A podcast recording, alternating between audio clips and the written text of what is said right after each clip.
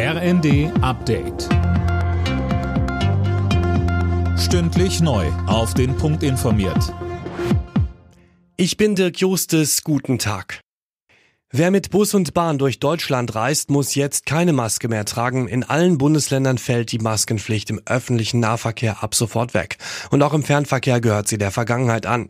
Klaus-Peter Naumann vom Fahrgastverband ProBahn begrüßt den Schritt. Wir konnten das also nie verstehen, dass man im Flugzeug, wo man enger sitzt als im ICE, keine Maske braucht.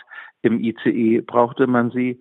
Also das war ein heilloses Durcheinander und wir sind froh, dass wir jetzt eine einheitliche Lösung haben. Keiner muss mehr eine Maske tragen. Wer möchte, darf sie tragen.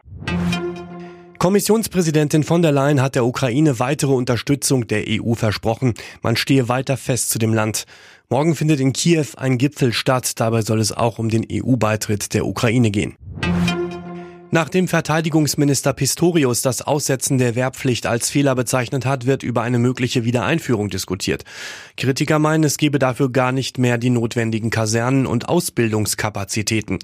Die müsse man aber im Zweifel wieder schaffen, so der Vorsitzende des Reservistenverbandes Patrick Sensburg ausschlaggebend ist, brauchen wir die Wehrpflicht für die Verteidigungsfähigkeit unseres Landes. Das müssen wir genau prüfen. Wenn wir sie nicht brauchen, dann sollten wir sie auch nicht wieder einführen, denn dann können wir jungen Menschen auch nicht ein Jahr ihrer Zeit nehmen für diese Aufgabe. Wenn wir sie aber brauchen, dann müssen wir sie ordentlich ausgestalten und diese genaue Prüfung, diese Debatte brauchen wir jetzt.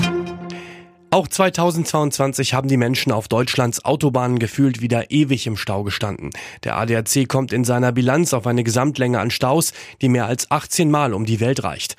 Auf der A8 zwischen Stuttgart und Karlsruhe hakte es besonders oft. Hauptstautag war der Donnerstag.